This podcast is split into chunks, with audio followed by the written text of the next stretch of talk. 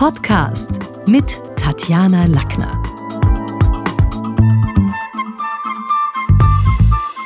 In diesem Podcast geht es um die Klaviatur der acht Töne. Welche verschiedenen Gesprächstypen gibt es überhaupt und wie kann ich mich optimal auf die einstellen? Denn in Wahrheit ist es in der Kommunikation ja so, wir alle stecken in einer Kommunikationssituation, wir kommen aus einer oder bereiten uns auf die nächste vor. Und nicht immer ist es nur die inhaltliche Vorbereitung, zum Beispiel in einem Verkaufsgespräch oder für eine Besprechung in einem Meeting, die da wesentlich ist, sondern auch sich zu überlegen, wie sind die Machtverhältnisse im Raum, mit welchen Menschen werde ich zu tun haben, wenn ich die schon kenne und wie kann ich mich auch typgerecht am besten auf die einstellen. Und für alle, die irgendwann mal ein Musikinstrument gespielt haben, denen wird vielleicht noch also im Optimalfall, wenn es Klavier war sogar, wird die Klaviatur noch ein Begriff sein. Und ich habe da mal so diesen C bis C dieser Klaviatur der acht Töne, jeden Ton einen Typus zugeordnet. Natürlich jetzt, um es besprechen zu können, auch ein bisschen schablonenhaft und stereotyp, sonst könnte man nicht drüber reden, aber auch damit man sich ein Bild macht und sich überlegt, ja, da fällt mir, fällt mir vielleicht der oder der aus dem, aus dem Bekanntenkreis oder aus dem Arbeitsumfeld ein. Tatsächlich, wie könnte ich denn mit dem besser umgehen. Das erste C ist der Choleriker. Choleriker zeichnet aus, dass sie schnell in die Luft gehen, durchaus auch heftig unter die Gürtellinie schlagen, wenig Widerspruch dulden, sich sehr schnell, wenn sie dann so richtig im Saft stehen, provoziert fühlen, untergriffig werden, laut werden, auf die Palme gehen, auf 180 sind. Ach, wie geht man mit so jemandem um? Denn das ist ja nicht leicht. Wenn ich sowas als Chef habe, kann ich ja jetzt nicht den zurück anblären oder da zu früh die pädagogischen Knöpfe zu drücken, die man sagt, nein, ich kann sie total verstehen. Das macht den Choleriker nur noch wilder. Der muss jetzt mal ausdampfen und sich mal auskübeln. Aber Abhilfe schafft durchaus, Choleriker haben die Eigenschaft, dass sie sehr oft auch so ein bisschen sanft paranoid sind, wenn man sich überlegt, welche gemeinsamen Feinde haben wir denn da? Mit welchem Argument von außen könnte ich ihm denn kommen, wie zum Beispiel, Herbert, ich verstehe total, dass du dich jetzt ärgerst, aber mir fallen da jetzt drei Leute aus der Nachbarabteilung ein, die sich riesig freuen, wenn wir bei diesem Projekt, wo wir zusammengeschweißt wurden, äh, irgendwie einen Bauchfleck hinlegen. Also da gibt's genug, denen es recht ist, wenn wir hier versagen. Also auch ein bisschen den Feind von außen zu spiegeln. Das ist eine Möglichkeit. Eine andere Möglichkeit ist, nachdem der so am Schäumen ist und nichts funktioniert und immer muss ich mich um alles kümmern und so weiter, auch ein bisschen mit Konsensfragen ihn zurückzuholen. Nämlich sich zu überlegen, okay, bei allem, was jetzt furchtbar ist, was dürfen wir auf keinen Fall ändern? Also was funktioniert schon? Denn sobald man dem wieder ein bisschen auf die Straße des, okay, das hat eigentlich ganz gut funktioniert und damit ist man einverstanden, und man sagt, du Herbert, bei allem, was wir jetzt ändern sollen, sag uns bitte drei Dinge, die auf jeden Fall bleiben sollen, nicht, dass wir nachher dann wieder die Schwierigkeiten haben. Das hilft ihm auch wieder ein Stückchen konstruktiver zu sein und von der eigenen Palme und Choleriker-Geschichte runterzukommen. D von wegen CDE ist der Denkfaule. Ja, der Denkfaule ist wirklich ein Problem, weil der Denkfaule hat echt keine Ahnung, ist auch zum Teil super gelangweilt von Themen, dem sind viele Sachen wurscht, wo man sagt, oh mein Gott, wie kann einem sowas wurscht sein? Äh, ist ein Beschwichtiger, findet alles nur halb so schlimm, ist wenig gebildet und auch noch stolz drauf. Und es ist insofern ein bisschen gefährlich, denn wenn jetzt manche, die zuhören, vielleicht selber Führungskräfte sind, dann warne ich davor, das ist jemand, der einem gerade in der Führung sehr oft ein Problem werden kann. Denn natürlich hören wir als Führungskräfte gerne dem Menschen zu, die sagen, du, so schlimm ist es nicht und da haben wir schon schlimmere Dinge, die anderen übertreiben da. Natürlich hört man dem lieber zu, als alle, die jetzt rumtoben und warnen. Aber in Wahrheit verwechselt man dann als Führungskraft Souveränität mit Phlegma. Denn der Denkfaule ist in Wirklichkeit ein, ein mental fauler Phlegmatiker und nicht unbedingt der große Souveräne. Also Abhilfe schafft, ihn mit den Gefahren zu konfrontieren, wo man sagt, du, wenn dir das da jetzt wurscht ist, wohin, wohin kommen wir aber dann letztlich, wenn wir bei dem Projekt also da sagen, wir schauen uns das nicht genauer an, was hat das dann für Konsequenzen all along, was sind Folgeschäden möglicherweise, mit welchen Kundenbeschwerden müssen wir dann auch, auch rechnen. Also diese mangelnde Anteilnahme auch im Meeting durchaus ein bisschen für andere sichtbar macht.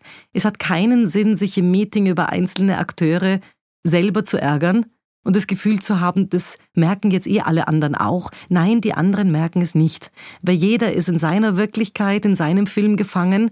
Und wenn man Dinge aber sichtbar macht und klar macht, du, Hast nicht das Gefühl, wenn du da jetzt sagst, es ist nur halb so schlimm, dann liegt es doch nur daran, dass du da jetzt nicht genauer hinschauen willst, aber wir hätten all along dann schon Probleme, dann ist es auch den anderen verständlich.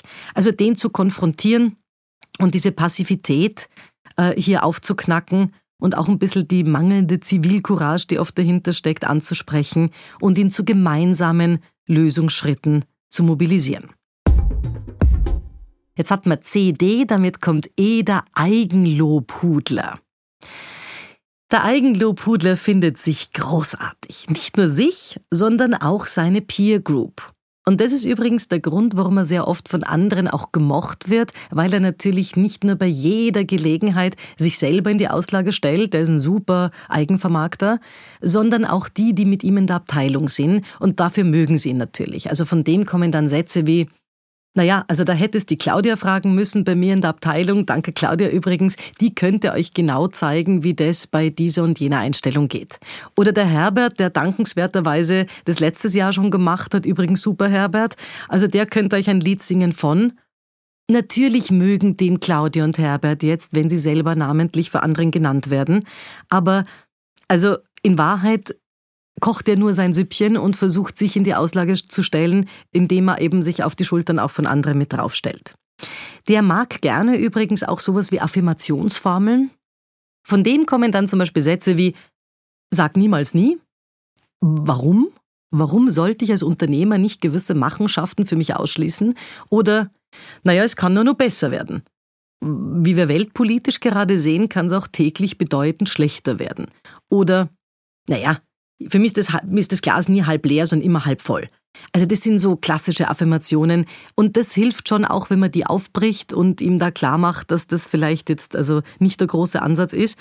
Ähm, seine Redeenergie auch ein bisschen stoppt, indem er ja ihn fragt, du, aber super, dass das die Claudia und der Herbert toll gemacht haben bei dir in der Abteilung letztes Jahr, aber das hilft doch jetzt der Simone in dem Fall gar nichts. Was wäre denn da jetzt deine Empfehlung? Also ihn auch ein bisschen mit hinein verheiratet in gewisse Lösungsprozesse, damit er nicht nur die Bühne hat im Meeting, um seine Wunderbarkeit, seine Herrlichkeit hier in die Auslage zu stellen. Und damit sind wir bei F. F, dem Faktentyrann. Der Faktentyrann ist kein Depp. Der kennt jede Studie, ist natürlich ein bisschen eine Gesprächsbremse insoweit, weil er echt ein Besserwisser ist. Und also wenn man den fragt, wie spät es ist, dann erklärt er einem die Uhr. Und natürlich gerne auch historische und zeitintensive Ausflüge auf Nebenschauplätze zu einem Thema unternimmt, die jetzt nicht alle im Meeting interessiert. Aber man muss schon sagen, der Faktentyrann kennt die Zahlen, Daten, Fakten. Der hat wahrscheinlich in dieser Finance-Welt zum Beispiel auch recht. Also da, das stimmt schon auch, was er behauptet. Und das ist so ein bisschen der Punkt, wo viele dann nicht wissen, wie gehe ich mit jemandem um, weil der hat ja eigentlich recht, wenn der sagt, wir haben uns ausgemacht, 5% mehr EBIT, dann ist es ja wahr. Da kann man auf die Emotionen appellieren und ihm seine ökonomisierte Mathematik lassen. Also indem man klar macht, okay, du, ich glaube, inhaltlich hast du da einfach recht. Ja, wir haben das ausgemacht, 5% ähm, mehr EBIT.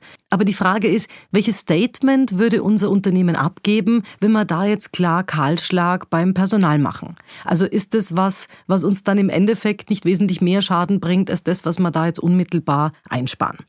Das sind nämlich Dinge, womit der Faktentyrann recht schlecht umgehen kann. Er ist nicht der schlagfertigste. Einer der Gründe, warum er so sehr sich hinter Zahlen, Daten, Fakten versteckt, ist, weil sie ihm Sicherheit bieten. Er hat das Bedürfnis nach Sicherheit und Zahlen, Daten, Fakten geben natürlich eine eigene Wirklichkeit und damit Sicherheit. Und da kann er dann mit Killerphrasen, Zwischeneinwänden und vor allen Dingen emotional gesteuerten Argumenten gar nicht so gut umgehen. Das war F, damit sind wir bei G. G, der Gutmensch. Also jetzt machen wir das mal, nachdem wir das im Podcast ja ein bisschen äh, sprachlich bebildern muss. Nehmen wir uns meine Dame, damit es nicht immer nur ein Typus ist. Sagen wir, die ist 55, eine Gutmenschin also. Und was zeichnet die aus? Gutmenschen gendern gerne. Die gendert, dass es die Zwischenwände umschmeißt, die ist sehr politisch korrekt, sehr moralinsauer, nimmt die Sachen sehr ernsthaft und auch ein bisschen bedeutungsschwanger, ist Politisch gebildet, für viele wirkt sie so ein bisschen sozialromantisch und damit realitätsfern. Und natürlich, wenn man es jetzt mal genau nimmt, die Gutmenschen sind die Menschen, die schon auch, wegen denen wir seit, ja, seit zig Jahrzehnten sterben. Also wenn ich an meine, an meine Kindheit denke, was war am Anfang? Atomkraft war die große Gefahr. Atomkraft, nein, danke. Dann kam saurer Regen, Waldsterben. Ähm, dann kamen, glaube ich, die Tiere im Sinne von Vogelgrippe, Kreuzfeld-Jakob, ähm, Rinderwahnsinn, Anthrax. Mittlerweile sind wir bei, ja, natürlich Polkappenschmelzen und mittlerweile Klimakatastrophe und Klimawandel. Also will sagen, das ist zwar nicht unrichtig, was sie sagt, aber sterben tun wir schon seit vielen Generationen und vielen Jahrzehnten. Und das kann man schon auch, das schafft Abhilfe, ihr zu sagen, du, das Zukunftsengagement zu loben und zu sagen, du, ich finde es cool, dass du dich da einsetzt und dass dir auch wirklich wichtig ist, welchen Beitrag unser Unternehmen hier in der Nachhaltigkeit hier leistet. Also das kann man schon loben, weil damit hat sie ja recht. Aber ihr schon auch zu zeigen, dass ihre über engagierte, moralinsaure Attitüde natürlich auf der anderen Seite genau das Gegenteil bewirkt. Und das ist auch im politischen Alltag zu beobachten, von wegen Pegida, Non-Pegida, wann immer Menschen sehr überzogen politisch korrekt waren. In den 80er Jahren ging das ja mit der Political Correctness los. Es hat immer dann auch eine Gegenbewegung ausgelöst, dass wir heute mit Trump zum Beispiel weltweit die Brüskiere Vormarsch hatten oder eben auch viele andere, die nicht aufgrund ihres guten Benehmens in die Chefetage gekommen sind, ist genau die Kehrtwendung, wo man sagt, das ist die Gegenbewegung. Also wegen sehr viel Gutmenschen, die es übertreiben, sammeln sich auf der anderen Seite der Gesellschaft dann radikale Mächte, die dann auch irgendwie auf die Straße gehen. Und das ist schon beim Gutmensch mehr der Fall als jetzt beim Denkfaulen. Nein, wegen dem Denkfaulen geht niemand auf die Straße oder geht irgendwie demonstrieren. Also Abhilfe schafft, diese moralische Instanz anzusprechen und zu sagen, hast nicht das Gefühl, das ist auch gefährlich, wenn du das da so übertreibst. Ist es nicht besser, wenn wir versuchen, schrittweise hier zu einem gemeinsamen Ziel zu kommen?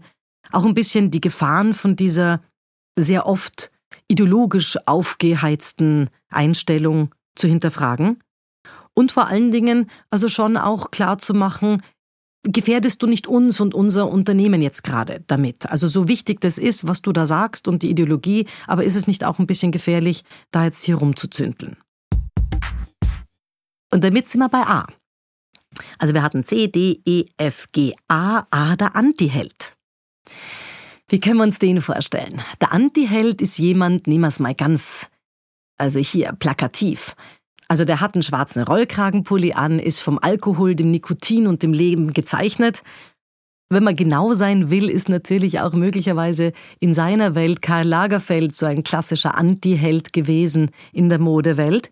Der liebt Verschwörungstheorien, für den sind wir, für den Anti-Held, alle miteinander wirkliche Loser, weil wir zahlen ja noch in ein Steuersystem ein und wir zahlen ja noch unsere Sozialabgaben. Also der, der hat Systemkritik und Gesellschaftskritik hoch fünf und damit natürlich sind wir alle auch irgendwie die Lemminge in seinen Augen, die irgendwo noch wo mitmachen, wo er doch längst begriffen hat, dass es anders funktioniert.